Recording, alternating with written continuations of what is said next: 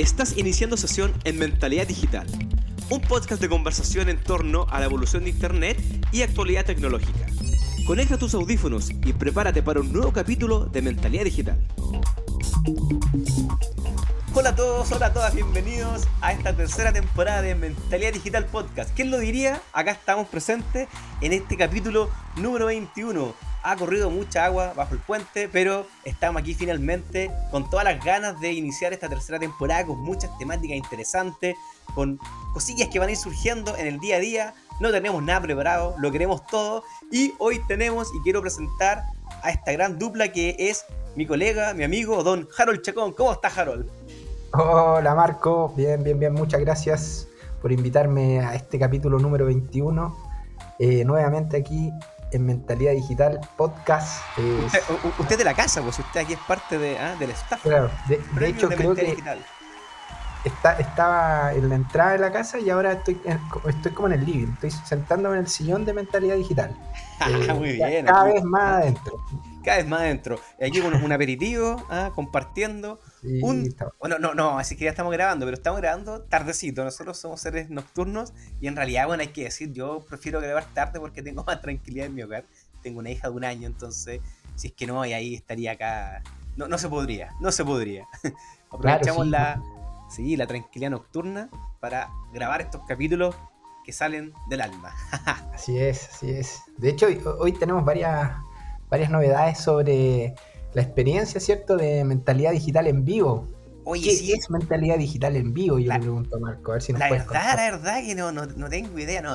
E, esto, esto es una locura. Nosotros estamos experimentando nuevos formatos, o sea, podcast y ahora estamos experimentando en un formato, ¿cierto?, en vivo. Ahora, esto surgió un poquito de, la locura, así somos nosotros. Entre los profes conversamos y dijimos, oye, hagamos, hagamos charla, hagamos algo para nuestros estudiantes dentro del contexto académico y pum, nos juntamos y surge, surge Mental Digital en vivo, que en este, en este caso fueron charlas en base a la experiencia de usuario. Así que tuvimos en Santiago, porque este se hizo en Santiago, en Viña, y ahora próximamente en Conce, y tuvimos tres grandes charlistas. Tuvimos a Mauricio sí, Arancibia, que nos habló sobre todo lo que es el Design System, ¿cierto? Aplicado en el, en el diseño de interfaz principalmente. Raúl Ormeño nos habló sobre el reset de usuario y las chicas eh, Claudia y Patricia de Vibran nos hablaron y nos contaron toda su experiencia de cómo armaron y forjaron desde los cimientos su empresa digital y, en realidad cómo se fueron hacia el mundo digital y los chicos, los estudiantes quedaron felices, felices, felices. Tuvimos un networking donde los chicos pudieron compartir, los docentes con los charlistas, eh, y tuvimos un coffee también, oye, bien bueno el coffee, ¿ah? la escuela de turismo de, de Duoc nos auspició ahí con el coffee, las chicas maravillosas nos atendieron, nos, regalonearon con cafecito, bebidas, sándwich, muy rico. Y en este networking. No, no, fue todo, no, fue todo. Tuvimos premios, regalos, nos volvimos locos regalando boletitas de mentalidad digital. Sí, stickers y libretitas que tenían ahí unos wireframes para nuestros estudiantes. Libretas de wireframe. Sí, así que no, fue, fue una locura, la verdad. y bueno, y de esto, Harold, empezó a surgir muchas cosas. La verdad que eh, la, máquina creativa empezó a andar ahí, conversando con gente, con los mismos estudiantes, y los estudiantes decían, oye, sería bacán que hicieran un programa en vivo. Y ahí, ¡pum! Yo creo que teníamos que hacer algo. Fue bastante grande el evento. De hecho, fue grande. En un momento, 200 personas, yo diría, que estaban en ese auditorio. De hecho, bueno, dar las gracias también. Eh, la escuela de Alonso Valle, ¿cierto? De Duo UC. Eh, a Rodrigo Medina, gracias también Rodrigo si está por ahí escuchándonos, eh, por la gestión. Estuvo bueno ese auditorio, de hecho yo no lo conocía y es bastante grande. Eh, para hacer una primera edición de Mentalidad Digital en vivo, yo creo que fue a lo grande, no fue solo un capítulo en vivo. superó la expectativa, superó la expectativa. Bueno, y en Viña del Mar, la verdad que hicieron un formato bien, bien bonito, bien, bien en general, bueno, y todo esto, todas estas grabaciones van, a quedar listas, van a quedar prontamente en el canal de YouTube de la Escuela de Diseño. Así que todo este contenido que se genera, la idea es que no quede solamente para ahí guardadito, sino que lo podamos mostrar y para que los, chicos de Viña el Mar, de Conce y entre todos podamos ver lo que se hicieron en las diferentes sedes. Así que, ahora, esto también hubo una crítica constructiva. Una estudiante me dijo, pucha, profe, yo escuché los capítulos siempre, me encantan, pero me gustaría que fueran más seguidos. Uy, ahí, bacán vamos a tratar de hacerlo lo, más seguido. Ahora estoy un poquito desaparecido, la verdad. Eh, por cosas de la vida, eh, cosas de la vida, pero sí siempre están las ganas de estar acá presente y de iniciar esta tercera temporada. Estamos ya con, con toda la energía. Y ahora sí, ya iniciamos esta tercera temporada, capítulo 21, y se vienen tremendos, tremendos temas. Así Sí. que dar las gracias también a, a- a Nicolás Espinosa y a Carlos Aparicio de Viña, que hicieron este formato y también tuvieron a sus invitados. Estuvo muy bueno, yo eh, vi el video, lo, lo descargué, lo, lo revisé y estuvo muy genial. Y también te- tenemos regalitas también, eh, regalitos para Viña, estamos, vamos a mandar stickers, libretas y también para Conce, poleritas. Así, de hecho, las poleritas, Harold, se nos acabaron. La verdad, no tenemos poleras. Estaban muy buenas las poleras. Las regalamos todas. Así que Sí, se fueron todos contentos con polera. Sí, vamos, a- vamos a hacer más poleras, ya están en, en- en fabricación. Hay que decir que las poleritas las hicimos nosotros mismos, ¿ah?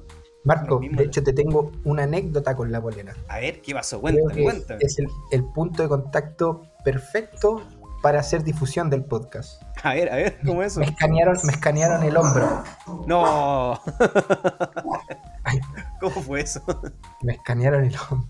Eh, iba caminando pup, y, y me, y me dicen Spotify. Y dije, mentalidad digital, le dije yo. Dijo, no, código de Spotify. Ah, dije, sí. Y, y me escanearon, pues le puse el, el hombro ahí y me escanearon el código de Spotify y siguieron caminando. Así que eh, como difusión, el código funciona bastante bien. ¿No? Sí, sí, la verdad es que eh, es, es- un, es un buen recurso ahí mostrar el hombro para po- poner el hombro para que lleguen Claro. a nuestro a nuestro canal de Spotify. Síganos a través del hombro, de la polera claro. Ahí, ahí está la campaña. Ah, da el hombro por mentir y Da el hombro por, por mentalidad digital. Buenísimo, bacán, bacán. Sí, está bueno y, y está- estamos, la verdad, que ya, como digo, esto nos dio chance para la máquina creativa y tenemos muchas ideas en la mente, esperamos cumplirlas pronto, pero el MVP que lo que superó la expectativa, así que estamos re contentos y Mentalidad Digital en vivo va a ser otro formato y lo estamos ideando, estamos armando. Esta primera edición fueron charlas y queremos imaginar y hacer crecer esto en diferentes tipos de formatos. Eh, y el formato video la- en realidad nos da otros recursos que el podcast no. Y queremos complementarlo lógicamente y hacer algo. Algo, algo saldrá. Algo saldrá. Algo se viene. novedades. Se vienen cositas, se vienen, Vienen cositas. cositas, sí, ¿no? sí. Igual yo el- el- ese día estuvimos con los alumnos y, y conversamos y decían, ah, yo conozco esa voz, ah, usted el de mentalidad digital. Y dije, sí. dije, "Di- disculpa, yo sé que te imaginabas ahí un rubio alto. ah, disculpa, pero Ah, ah, No. tres metros, rubio. Claro. No, pero buena onda los, los chiquillos, la verdad. eh, Súper buena disposición. eh, nos comentaban ahí que escuchaban el podcast y re contentos. Y lo bueno también es que pudimos juntar a los estudiantes de todas las sedes de Santiago en este caso, en esta primera edición fue Santiago. Esperamos que la próxima sea todos los alumnos de, de todo Chile. Y, eh, y fue genial que compartieran entre ellos, se dieran sus datos, así que ahí fue una jornada maravillosa. Bueno, agradecer también a todos los profes de la mención. Bueno, Marión, Viviana, Joel, que estuvo también. Está Gonzalo, Luis, Macarena, la profe Vivi, eh, la Tamara, bueno, ahí podemos nombrarlo a todos, no sé, ojalá que no se nos olvide ninguno, pero también ahí lo dieron todo, lo dieron todo. Así que fue genial, imagínate, nos juntamos los profes de toda la- de- del mismo ramo, de, de todo Santiago, y se juntaron los estudiantes, así que redondito. Redondito, redondito que yo tanto como él, la verdad. Porque chuta que conmigo, la verdad. Sí, estuvo bueno, bueno, bueno, bueno el cóctel de mentalidad en vivo. Sí, no, estuvo genial. Ahí pueden ver fotitos en nuestro Instagram y vamos a publicar prontamente los videos. Así que ahí van a poder ver las charlas que están, estuvieron de lujo, de lujo, hay que decirlo. Oye, tenemos nueva sección. Estás ingresando a la sección tecnológica en Mentalidad Digital. Ya. Oye, finalmente lo hablamos en el capítulo 20, la compra de Twitter de parte de Elon Bot. Elon Bot. Y finalmente fue comprada. Bueno, en realidad Elon Bot eh, lo, compró que estu- estuvo obligado. Recordemos que en el capítulo 20 hablamos sobre que esto iba a juicio. Finalmente Elon Musk tuvo que comprar Twitter, pero llegó con cuática, hay que decirlo. Aplicó Llegó con escándalo. chasquido de Thanos y despidió, creo, no me acuerdo si eran cerca de 11.000, no, no recuerdo la, la cifra, pero despidió a mucha gente, a mucha gente en Twitter. Quedó la grande, quedó la grande.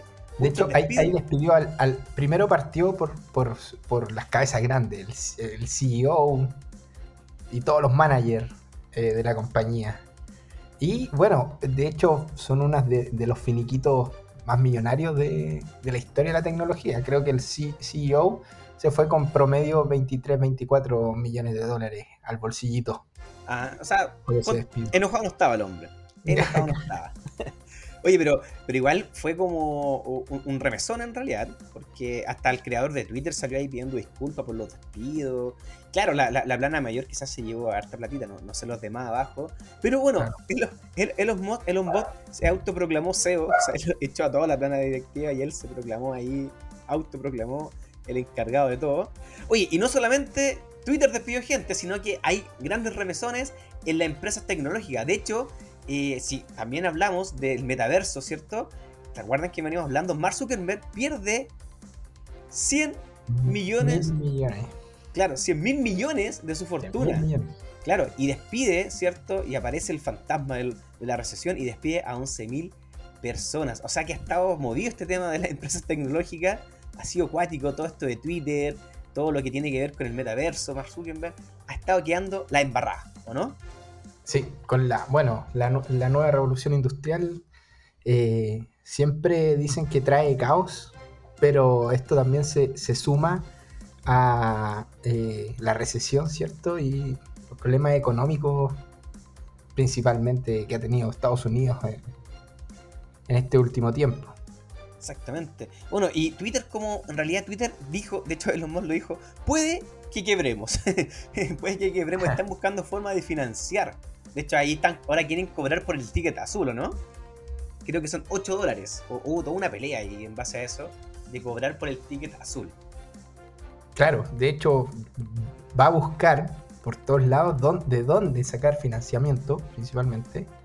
Eh, porque no sé, no sé si aún la tecnología de, de Meta ya es capaz de, de ser retroactiva la inversión que se hizo a que se, pueda recuperar parte de la inversión y que esa, bola de nieve gigante que generó en un principio siga dando vuelta. Yo creo que esa, eso es lo más complejo de, de Zuckerberg. Quizá fue muy ambicioso, de hecho él siempre ha sido muy ambicioso, eh, pero esta vez quizá o, se está resguardando, yo creo que también se, se resguarda en, tomar la decisión eh, en este momento. No creo que tenga tantos problemas Facebook o Meta. pero, igual cae, cae es mucha plata la que pierde, o sea, y, parte de la fortuna de Mark Zuckerberg empieza a decaer. Ahora hay que ver hasta cuánto aguanta, pero las empresas tecnológicas no la están pasando bien, no la están pasando bien. Eh, muchas empresas están despidiendo gente, y eso es porque hay una recesión y claramente tiene su, su terremoto. Pero hablemos de grandes terremotos. Las criptomonedas caen. Y hay dos empresas principalmente que son empresas que son de intercambio de criptomonedas. Y una de ellas es EFT, que básicamente quebró. Quebró. O sea, de, en una semana, por falta de liquidez, pierden, ¿cierto? Y su fundador principalmente pierde cerca del 90% de su fortuna. O sea, ahí quedó una grande. Imaginémonos, ya puros terremotos en, el mundo tecnológico. Sí, no, de hecho, eh, gran, gran parte de las criptomonedas, bueno, al ser muy volátil también, que también les, golpea la crisis, eh, por lo general, ¿qué es lo que hace? Bueno, se van a. Los, que invierten en criptomonedas mm, prefieren tener su inversión en bancos, ¿cierto? Eh, apoyados por una moneda fuerte, como el caso puede ser el dólar o el euro, entonces, eh, estas monedas eh, que son tan volátiles eh, pierden su, su, gran parte su fuerza de inversión y por eso se evalúa y eso generó una quiebra de bueno, una de tantas empresas, hay varias. Hay varias ahí. Hay varias, sí. Hay, otra que se llama Binance, que fue su competidor, que pudo haberlo ayudado en su momento, pero, pero no, no, no lo ayudó. Y en este caso se produjo la bancarrota ¿cierto? De los sitios de intercambio de criptomonedas más reconocidos. Eh, allí hay un, juego, porque antiguamente EFT eh, pudo haber comprado Binance y no lo hizo. Bueno, ahí todo un tema, pero al final no lo compró. De todo este tema, ¿cierto? De incertidumbre económico, eh, fue un terremoto, porque imagínate, el tipo perdió en criptomonedas el 90% de su fortuna, o sea, y la falta de liquidez claramente, o sea, para mantener una empresa, mantener a gente ahí con sueldo eh, y con la volatilidad, que tiene las criptomonedas, finalmente fue un terremoto, terremoto en las criptomonedas. Claro, y también lo otro que le jugó en contra es que eh, en temas de políticas públicas en varios países, o bueno, en temas de políticas financieras y económicas, eh, también se le hizo un bloqueo a las cripto. Entonces, principalmente eh, poderosos, ¿cierto? Que no quieren que las cripto tengan más relevancia también en, el mercado, en el mundo financiero, eh, que apoyan principalmente o están más bien con los bancos, ¿cierto? Centrales o bancos mundiales, y con el Banco Central, de hecho, ven un riesgo en que sigan creciendo los mercados de criptomonedas. Entonces, eh, es, extraño también lo que pasa ahí, porque esos mismos poderosos también son los que creen en un sistema descentralizado cuando llevan sus fortunas a paraísos fiscales o hacen ciertos, ciertos juegos, ciertos eh, monetarios, económicos, que no, de hecho, lo hacen a través de estas de, de estos paraísos fiscales, ¿cierto? Y al final termina convirtiéndose en lo mismo. Descentralización y, claro, es, una manera de hacerlo eh, con la moneda eh, más sólida, ¿cierto? Pero no con una cripto. ¿tú, crees que hubo, mano negra ahí? intencionada. Eh, no, yo creo que, aparte de, de, ser muy volátil las criptomonedas, también políticamente también se les hace la guerra en varios países, lo que hace que es, común que eh, una crisis muy pequeña o, más fuerte como la, que estamos, entre comillas, crisis económica, financiera, estamos viviendo, es más fácil que, que se vayan a quiebra estas empresas o quizá criptos emergentes que duran un par, un par de años. Por, por ejemplo, acá en Chile la, la chaucha ¿Cuánto duró la chaucha? no duró nada. O de que el, Nico Espinosa invirtió en la chaucha. hay varios que se quedaron con chaucha y no sé si eh, cuánto estará cuánto estará costando la chaucha, pero eh, fue un, fue un, es, un, tema, el, el, tema de la cripto, yo creo un, un, tema muy, muy temporal que hay que saber cuándo, vender, cuándo comprar. Es un, es un, juego más que nada que sí, totalmente. Oye, oye, Harold, ¿y si fueras un niño, en qué criptomoneda invertirías? bueno, si fuera un niño, yo creo que invertiría en las monedas que dan en el Chucky e. En el, el Chucky o, las del Happyland, esto, la del Maravilloso. Las monedas del Happyland. Y uno sacaba miles de miles de tickets y lo cambiáis por un regalito chiquitito y era como... Hay gente que así, literalmente venía así con los brazos llenos de tickets ahí había que juntar tickets dos años para llevarte el monito de plástico más pequeño que tenía la tienda. Exactamente. Bueno, así está la cripto en este momento. claro. Una bolsa de criptomonedas. Una vez, claro. Oye, eh, hablando, hablando de niño, hoy día fui a dar una vuelta. Eh, estaba un poquito. Dije, voy a sacar una vuelta para despejarme, ¿cierto? Y, y, y me sucedió algo extraño yo me acordé cuando era, cuando era niño, eh, jugábamos en las calles de mi barrio con, lo, con mi amiguito, ¿cierto? Jugábamos, no sé, pues, a la escondida, a, lo, a, lo, que fue eso, conversábamos. Y me di cuenta que no hay, en este momento, en esta vuelta, ni un solo niño en la calle. Y yo dije, ¿dónde están? Y me imagino que deben estar consumiendo pantallas, pues deben estar ahí en, el celular, en internet, deben estar quizás en qué, pero ahí, pero... Eh, Nativos digitales. así, ah, Así son, nativos digitales. Nativos digitales, sí. ¿Y, dónde están estos, eh, estos chiquillos? no, yo te voy a decir dónde están. Están en Roblox o Minecraft.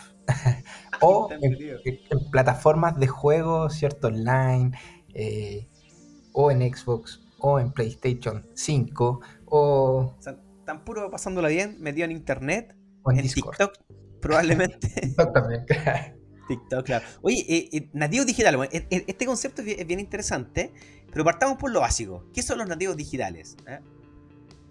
Bueno, yo, puedo decir algo al respecto. A ver, cuéntame, Mark. Bueno, hay, un, hay, un, personaje, ya que se llama Mark Pransky, que acuñó este término. Lo acuñó. Él es un escritor estadounidense, ¿cierto?, sobre educación. ¿ya? Y él acuña este término, acuña dos términos, nativos digitales e inmigrantes digitales. ¿ya? Pero principalmente el nativo digital es quien adopta la tecnología en una primera instancia. ¿Qué tal? O sea, podríamos decir que los niños, principalmente los, eh, los jóvenes, los adolescentes, son nativos digitales porque adoptan cierto la tecnología en una primera instancia. Sí, bueno, en, esa adopción también del, bueno, ellos no saben que son nativos digitales, o sea, nacen con el celular, ¿cierto? Desde el momento cero, y esa transición, o sea, ya ahora eh, hablar de nativo digital son todos nativos digitales, porque ya llegó para quedarse, por, por decirlo así, ¿no? Eh, ya no hay niño que nazca, yo creo, y no, y no esté cerca de una pantalla o tenga acceso a una pantalla. También es interesante lo que, lo que sucede, estuve leyendo algo sobre el, otro punto de vista también, de qué es lo que pasa con eh, los nativos digitales o los primeros, los primeros hallazgos de alguna problemática de un niño que eh, ha sido sometido, ¿cierto? O su cerebro ha sido sometido a las pantallas y todo lo demás. Eh, el doctor Manfred Spitzer, de un alemán, ¿cierto? Un psiquiatra, eh, lo propone en un libro que se llama Demencia Digital, que creo que ya lo había, lo había comentado en alguno de los capítulos. Pero él, él dice, por ejemplo, propone que lo, los niños y los adolescentes que pasan más del doble del tiempo con medios digitales que en la escuela, o sea, si están, si están cuatro horas en la escuela, están ocho horas en pantalla, eh, dice que las consecuencias, ¿cierto? Son trastornos del lenguaje y del aprendizaje, eh, dice que también les da déficit atencional, estrés, depresiones y una disposición creciente a la violencia. Eh, ese fue el estudio que hizo el doctor, ¿cierto? Principalmente en, colegios, o sea, este libro es del año 2000 promedio. Lo hizo cuando recién en los colegios, no sé si te acordáis tú, Marco, cuando, cuando yo iba al colegio, era la sala de computación, ¿cierto? Sí, y, yo me acuerdo. Y, y, y, con el internet, ¿cierto? Por cable, ADSL, que sonaba, que la profesora te daba toda la clase eh, en, el, en, en, una herramienta, ¿cierto? En la sala de computación. Eh, o sea, él está diciendo que desde ya esa época, ya eso ya generaba problemas en el aprendizaje, que no era efectivo en, en su estudio, el doctor Manfred. Y eso yo, yo también, bueno, también lo, lo, había, lo había eh, leído. De hecho, se dice, en base a este estudio, de que el hecho de que pasan más tiempo en pantallas retrasa el aprendizaje, y eso quiere decir que los nativos digitales son menos inteligentes que sus padres. Mitos de, la, de los nativos digitales. Imagínate. Así que yo cuando leí esto, Harold, voté mis Oculus Quest 2, que me gané. que me gané. Hay que contar, pues fui, fui a, a, a, al summit de, de, la Fundación País Digital y participé ahí en Instagram y me gané unos Oculus Quest 2. Maravilloso. Pero después que leí esto dije, no, no puede ser. Los voté, Harold. No, no, ya no los tengo. Oye, hay que decir, paréntesis, paréntesis, ¿cierto? Estar metido en los Oculus es una cuestión bacán. O sea, estar metido en el metaverso en realidad es una cuestión de loco. Vamos a hablar, voy a contar un poquito más adelante esta experiencia en otro capítulo. Sí, muy buena. Sí, pero claro, hay que decir que el, el, el gran pequeño problema son el valor que tienen estos lentes, que bordean alrededor de los 400, 500 mil pesos. Entonces uno empieza a decir, ¿por qué la gente, claro, por qué el metaverso no la está llevando tanto? Ahí uno empieza a entenderlo, pero la, experiencia, ¿cierto?, de meterse ahí en este mundo. Por ejemplo, yo me, me, me empecé a meter a, a YouTube VR y veis, por ejemplo, cuando gente se tiran paracaídas o estos hombres pájaros, ¿cierto? Y, y es bacano, o sea, estar metido Todos los videos con, con, cámaras 360. Exactamente. Tú estás ahí entre medio, eh, tú vas en la cámara 360. Vas en la cámara y, y, y, da nervios, o sea, por ejemplo, yo le, le pasé los lentes a mi papá. Y mi papá así como que asustado, así como, oh, así como, es una experiencia de otro mundo. O sea, a gente, a los inmigrantes digitales, mira lo que estamos diciendo. Claro. Los inmigrantes digitales, este tema es una cuestión de, de locos de locos. Claro. Así que ya, paréntesis, volvemos a, al tema para no irnos. Sí. Pero ya no puedo dejarlo, así que no, no, te lo voy a poder prestar mis lentes Oculus puestos. Voy a, eh, voy a ir a revisar tu basura, Marco. Sí, creo sí, que ya, voy por esos Oculus 2. Hoy día mismo. Oye, hay que decir que las herramientas tecnológicas forman parte central de la vida, ¿cierto? Los estudios, compras, divertirse, todas estas herramientas tecnológicas son parte fundamental de los nativos digitales. O sea, organizan un carrete, ¿cierto? Por redes sociales, estudian. Te fijado que muchas. Yo, yo lo veo, yo tengo una hija de 17 años y ella cuando tiene que estudiar no estudia en el computador. Yo le tengo un, computador de escritorio eh, y lo ocupa re poco.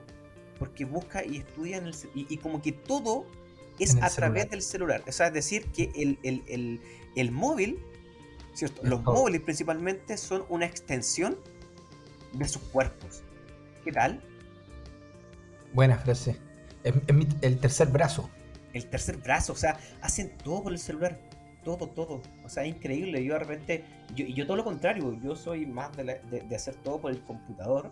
Eh, de hecho, mi hija, por ejemplo, la otra vez le dije, oye, es que editar un video, mándame la foto. Y en el celular hizo un video así, pero bacán, bacán. Y ¿cómo lo hiciste? Ah, claro. y, manejan aplicaciones que uno no maneja. Premiere Rush hay que partiendo, los TikTok que hacen les quedan geniales, pues, o sea, yo, bueno, yo no tengo TikTok. de, hecho, mira, Adobe, Adobe lo sabe y por eso creó, por ejemplo, el Premiere Rush, eh, porque tenía, está la versión Premiere, ¿cierto?, para edición de video, pero se dio cuenta que eh, eh, la herramienta era muy compleja para chicos que están generando material para las redes sociales y, y que ocupan el celular 24/7 y diseñó Premiere Rush, una manera de editar videos, ¿cierto? De manera cómoda, fácil desde el teléfono, con todos los presets y todo muy cómodo. Y, vio esa necesidad ahí, porque yo decía, yo me pregunté, ¿y por qué creo Premiere Rush? Si ya con Premiere bastaba, ¿por qué hizo una versión más simple de lo que es Premiere? Ahora es que sí que Premiere Rush es genial porque tú comienzas editando en el celular y después eso lo, lo subes, ¿cierto? Como que en la nube, después llegas a tu, a tu computador y lo continúas editando en Premiere. En tu casa. En tu casa y ahí quizás con, cosas mucho más complejas, etcétera. Pero genial, sí. Ahora, yo creo que, yo no sé si un, nativo digital, pensemos un adolescente de 15, 17 años, eh, no sé si conocerá esta aplicación. Eh, ellos, ellos, manejan su propio, su propio mundo de aplicaciones. Eh, de hecho, también estuve leyendo que entre los adolescentes, no recuerdo el nombre, pero empiezan a surgir las multicuentas cuando crean cuentas y de repente el papá le descubre la cuenta. Yo, yo no, le, no le he descubierto a mi hija todavía, no, no me metió tan allá. Pero cuando, por ejemplo, tienen sus cuentas y lo descubre un familiar, la borran y tienen otra. Y van creando cuentas de respaldo. Así lo encontré cuático. Estás escuchando Mentalidad Digital. Te invitamos a continuar escuchando este capítulo. Bueno, entonces lo que te comentaba sobre estas tarjetas, ¿cierto? para hacerse multicuenta los chicos, por ejemplo, en el caso de la Game Pass, que es una tarjeta que entrega Xbox, ¿cierto? Y Microsoft para jugar todos los juegos que tienen disponibles durante un mes por 500 pesos, ocupan esa cuenta, ¿cierto? Pagan los 500 pesos y cuando ya les vence, vuelven a generar otra cuenta para llevar su suscripción pagando 500 pesos y pueden jugar todos los juegos ilimitadamente. Entonces, imagínate en un año ya tengo 12 cuentas porque me dura un mes para poder generar los 500 pesos. los nativos digitales, eh, o sea, se están ahorrando harta plata porque una cuenta normal sale promedio 15 mil pesos, 20 mil pesos. Entonces prefieren pagar 500. Sí, prefieren pagar 500 y, y, renovar la Game Pass, ¿cierto? Por la inscripción única y, primera y primaria vez eh, entonces generan cuentas nuevas. bueno, nativos digitales.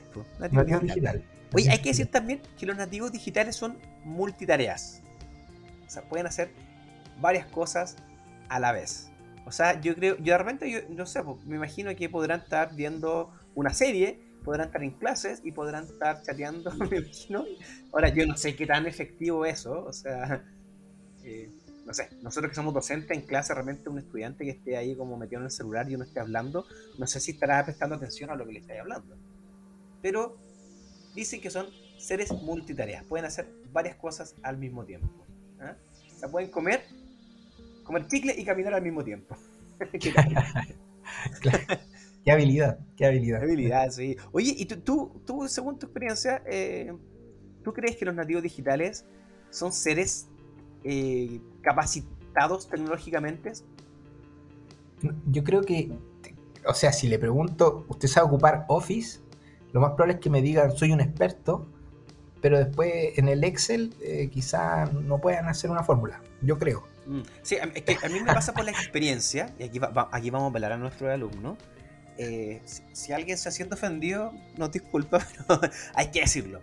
Eh, a mí me pasa, y, y esto me pasa muchas veces, que uno, por ejemplo, yo tengo estudiantes eh, de varias edades, pero por ejemplo, muchas vienen de- de- del colegio, 19, 20 años, eh, y uno llega a clase y le dice, chicos, les mandé el material de la clase, descárguenlo. Y están las instrucciones.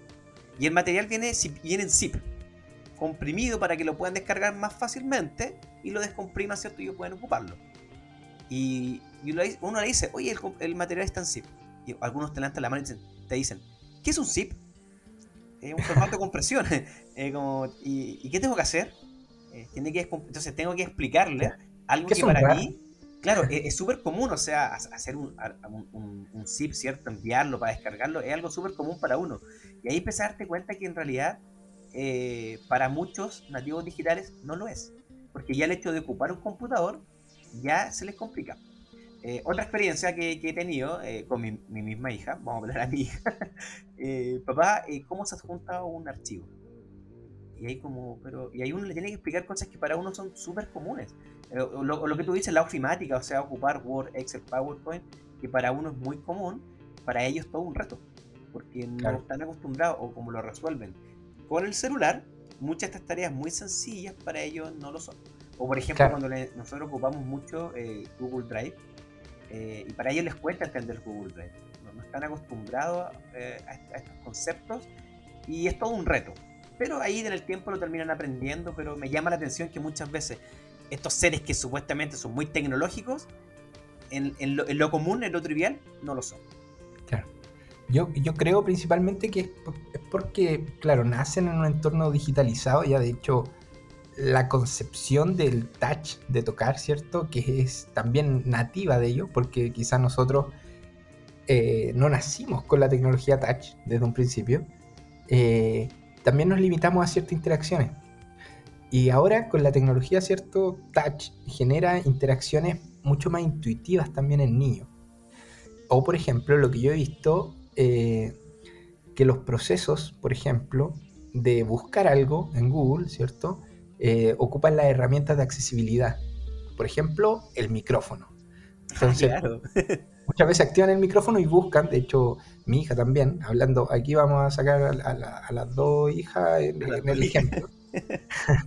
en vez de escribir, de hecho, yo no, yo no me había dado cuenta, pero ella me hablaba por el, Whats- por el WhatsApp y yo decía, oye, que, que te está escribiendo rápido, está, aprendió a escribir bien, ah, en el colegio, porque está escribiendo muy rápido. Y después me, daba cuenta de que me mandaba los mensajes por audio y como el, micrófono de WhatsApp traduce a palabras, ¿cierto? Eh, me escribía muy rápido. Entonces decía, ah, y ocupa esta herramienta que ni yo la ocupo. Yo sabía que existía, pero tampoco lo pongo en práctica. Entonces yo creo que también hay casos que ellos son más hábiles en otras cosas o ponen en práctica otras cosas, otras herramientas que nosotros quizá la invisibilizamos porque estamos acostumbrados a una manera eh, más tradicional de hacer las cosas o los caminos Claro. más tradicionales con, la- con los dispositivos. Me me acordé un caso, me acordé un caso de mi ahijado. Vamos a sacar a todos los, a todos los, A toda la ahijado, familia. eh, cuando tenía 3 años, ocupaba el celular del papá. ¿Cierto? Y eh, eh, no sabía ni leer ni escribir. Pero él le gustaba la canción de 31 minutos que se llama Arrarararo. ¿La, la conocí? ¿Escuchémosla? Sí, Ya. ¿Cómo se escribe Arrarararo? No tengo idea. Pero él tomaba el celular, desbloqueaba el celular del papá, se metía a YouTube y buscaba, o no sé cómo lo hacía, esa, can- esa canción y la colocaba. le decía "Arrarararo". Eh, Es que no sé cómo lo hacía, porque siempre cuando yo trataba, de de repente yo iba a su casa y trataba de mirarlo a ver cómo lo hacía, pero después me, me descuidaba y cuando lo hacía ya había pasado el tiempo, entonces yo decía, ¿cómo lo hizo? Y, y era un misterio. No sé si estaba ahí en, lo- en los favoritos, pero él, te- él ya sabía buscar esa canción y tenía tres años, o sea, yo- era muy divertido porque... Claro, la- había favoriteado, la, la tenía ahí en este Probablemente. Pero a- ahí uno dice cómo lo- lo- lo- lo- lo- los niños en este caso, ¿cierto? Son o toman estos elementos ya de forma intuitiva. De hecho, había un, un estudio que había mostrado que a un niño le pasaban una, una tablet, ¿cierto? Perdón, le pasaban una revista. Y, empe- y- y- y empezaba a hacerlo como, como si fuera touch, así. o sea, Claro. no relacionaba una revista física, pensaba que era como una tablet. eh, esa onda. Querías hacer scroll Quería por hacer pasar scroll. página. Exactamente. Exactamente. Oye, otra cosa de los nativos digitales. Toman decisiones más rápidamente. ¿Ah? ¿Qué tal? Bueno, son, eh, que diga, están más apegados a la inmediatez, yo creo, porque también Inmediatez, Exactamente. es, es una de las, de las características de, la- de las nuevas interfaces, la inmediatez, lo ágil. O sea, si algo no es ágil y no es inmediato, deja de ser competitivo dentro del mundo de la, digita- de la digitalización, porque de hecho una de las grandes ventajas de lo digital es la inmediatez y, y lo ágil, cómo resuelve uno. Entonces, ahí quizá también puede tener alguna relación con lo que nos comentaba el, el doctor Manfred Spitzer. Sí, oye, yo, Aún- yo, yo vi, yo vi ese. el- el- el- leí algo sobre eso, sobre eh, ese libro, y la verdad es que es, es como que trata casi básicamente al nativo digital, lo, lo- lo tira al suelo, la Sí. verdad, como que lo, lo repasa muchas veces, pero ojo con eso, porque aquí quizás podemos hablar de esta inmediatez, ¿cierto? Que genera la tecnología, podemos hablar también de las características negativas de los nativos digitales. Por ejemplo, la falta de paciencia. O sea, son. Y, esa falta de paciencia, porque están acostumbrados al botón rápido, a la inmediatez, genera también menos tolerancia a la frustración. Claro. Y, eso quizás nosotros como docentes lo, lo hemos visto, o sea que casos muy, muy sencillos eh, no pueden manejar bien la tolerancia a la frustración. Y, eso es, es- es un, es un tema, o sea, eh, quizás el, el hecho de consumir mucha pantalla o, o de que muchas cosas se resuelvan rápido con una aplicación o se resuelvan con, una, con algo cierto inmediato, genera esta falta de paciencia, ¿cierto? Eh, muchas veces nosotros en, en nuestros, en nuestros tiempos de colegio teníamos que investigar, ¿cierto? Y leer mucho para llegar a una conclusión. Y ahora es, ese aprendizaje es mucho más rápido. O sea, eh, está el resumen, está Wikipedia, que tenemos todo explicado rápidamente. Y generan estas características negativas en los nativos digitales. Eh, yo creo también que en parte el, el nativo digital eh, intenta resolver todo a través de lo mismo, el mismo concepto como el digital. Entonces quizá hay, hay muchas tareas de la vida cotidiana que no, no se resuelven a través del digital. Quizá ahí también se ve la, la falta de paciencia, yo creo. Cosas quizá, o, o de, o de motricidad fina, por ejemplo, que cuando uno era niño, por ejemplo, me- a mí me da la tarea de decir, toma, ahí está el hilo y la aguja, ¿cierto? claro. Pasa el, pasa el hilo por el hoyito de la aguja. Y, y claro, uno ahí pone en práctica esas, eh, esas, esos test de la vida, ¿cierto? Donde te, te, te enseña a tener paciencia, a tener tolerancia a la frustración. Y podía pasar toda la tarde intentándolo. Pero ahora un, un niño ya no tiene interacciones con, el- con el- quizá con esas cositas, esos detallitos de una vida más a- análoga, por decirlo así.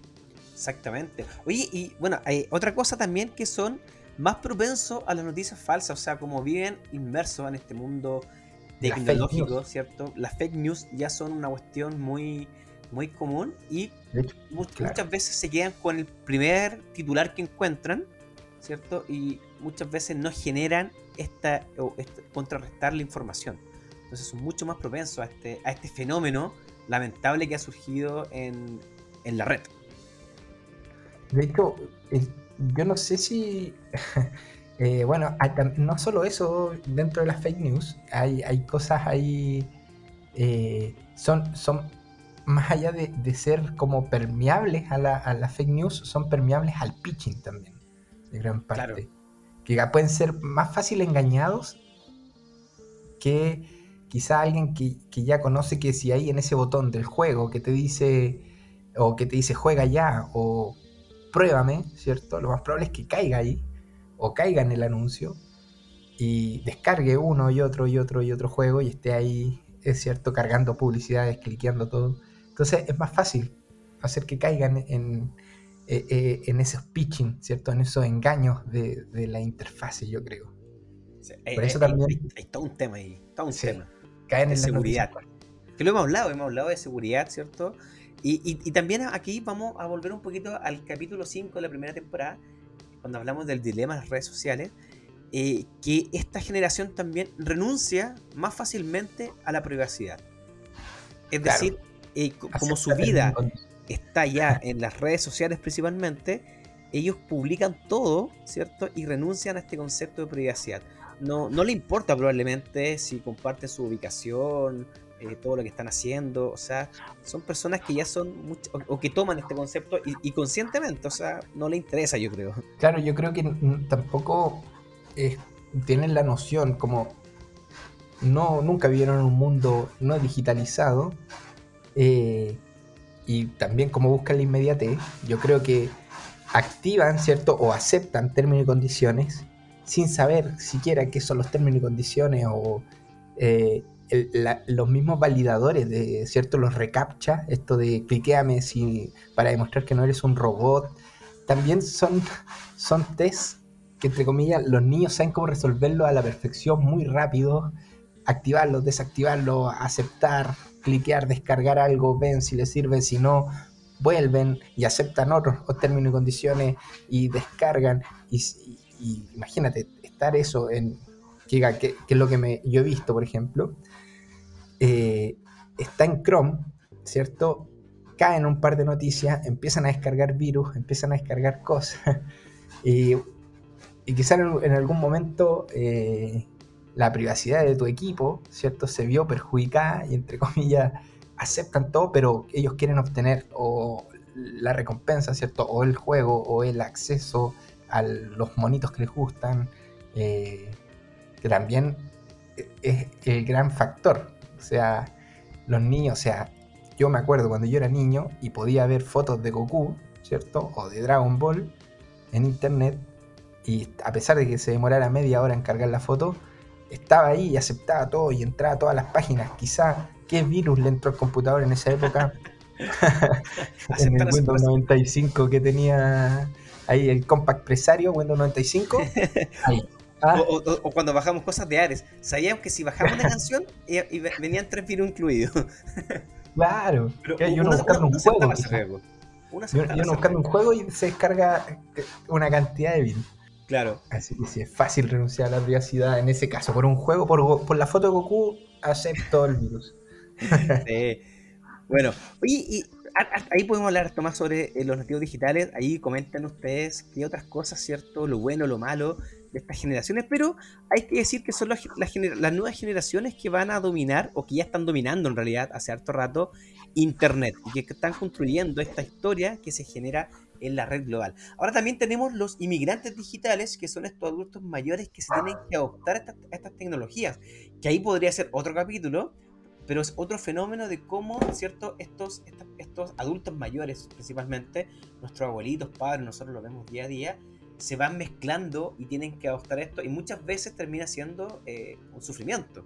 Un sufrimiento, o sea, yo te podría mostrar el video de mi padre ocupando las Oculus y es una cuestión que en su vida él se imaginaba que podía existir. No, sí, los migrantes, yo hasta yo me, me estoy considerando, considerando un migrante digital en, en algunos dispositivos, de hecho, en algunas plataformas.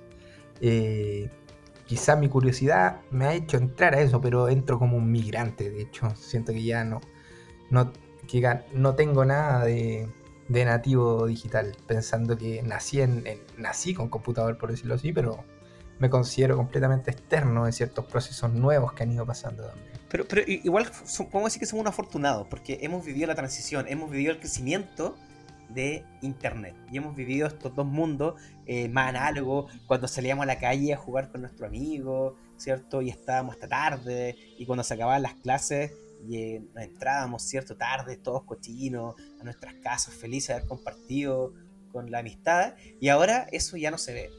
Y vivimos esta transición, ¿cierto? Como la tecnología de todo lo bueno que tiene, también se fue, fue quitando ciertos comportamientos y nos encontramos, ¿cierto?, en este dilema de los nativos digitales, de su comportamiento, lo bueno y lo malo. Así que, buen, buen tema, buen tema, buen tema, buenos datitos. Sí. De hecho, los chicos ya no se, ensucian, no se ensucian jugando en el pasaje. Ahora están en Discord jugando Call of Duty. Mira, mira ahí están, todos jugando, todos viendo TikTok, todos haciendo Instagram. Yo no sé qué, qué redes sociales van a, van a, van a venir, pero lo importante es que ojalá tomen en consideración su privacidad y aprendan a utilizar bien estos medios. Oye, hablando de datitos, ¿qué datitos recomendaciones nos tiene Harold para este, este capítulo? Eh, bueno, tengo tres, tres datitos. ¿Hay algún datito, quizá que quizá algún, algún invitado ya lo dio, quizá Marquito ya lo comentó? Eh, ah, sí. Estoy viendo de nuevo la serie Silicon Valley. Eh, ya que me gusta me gusta el, entorno que tiene. Eh, así que igual la recomiendo. Pero es liviana, ¿ya? Es, simpática para tratar estos temas de la tecnología, de la startup, el, mundo tech. los distintos perfiles, ¿cierto? Que están. Sí, pero ¿estás, viendo de nuevo la primera temporada? Eh, sí, aquí diga ahora a partir de nuevo en la primera temporada. A partir de nuevo. Sí, si no me equivoco, tiene como 5 o 6 temporadas, si es que no me equivoco, no. Pero es muy buena. bueno, yo, yo también la, estuve viendo en. Tiene 6 temporadas. 6 temporadas. ¿Y ¿Te viste hasta la hasta las 6? Sí, y es muy buena. Es muy buena. Hay que decir que una de las series buenas tech así que, que he visto en mi vida ha sido Silicon Valley de HBO. Buenísimo. Sí, recomendada. Recomendada, totalmente los otros dos datitos vengo a recomendar eh, algunas páginas que quizá les pueden servir a los chicos que están eh, haciendo. Bueno, tengo dos páginas. Primero, la, que la primera para los chicos que están en, diseño web principalmente, eh, o desarrollo, ¿cierto? O diseño interfase. Les recomiendo Type Scale, ¿ya? que es. Tremenda, tremenda Type-scale.com, ¿cierto? Ahí, en la descripción, ahí están los links. De hecho, esa página les va a servir para armar, ¿cierto? Su, su, encabezado, ¿cierto? H1, H6, según dispositivo, según caso de uso, y te entrega todo, todo. Tú configuras la fuente y ya por defecto te arroja esa misma fuente con todas sus variables en todos los tamaños.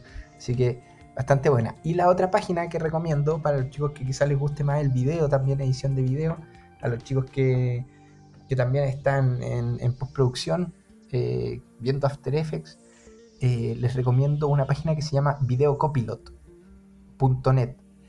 Y Videocopilot, bueno, es una página principalmente que trae tutoriales para hacer todos los efectos de video posibles y también trae herramientas que complementan, ¿cierto?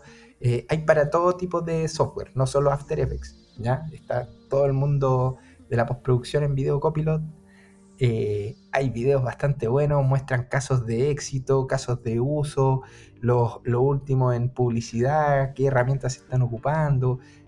Eh, es bastante buena la página, así que la recomiendo. Si quieren ir a aprender cosas o si simplemente quieren ir a mirar, eh, está bastante buena. Así que esa es mi recomendación para el capítulo de hoy, Marquito.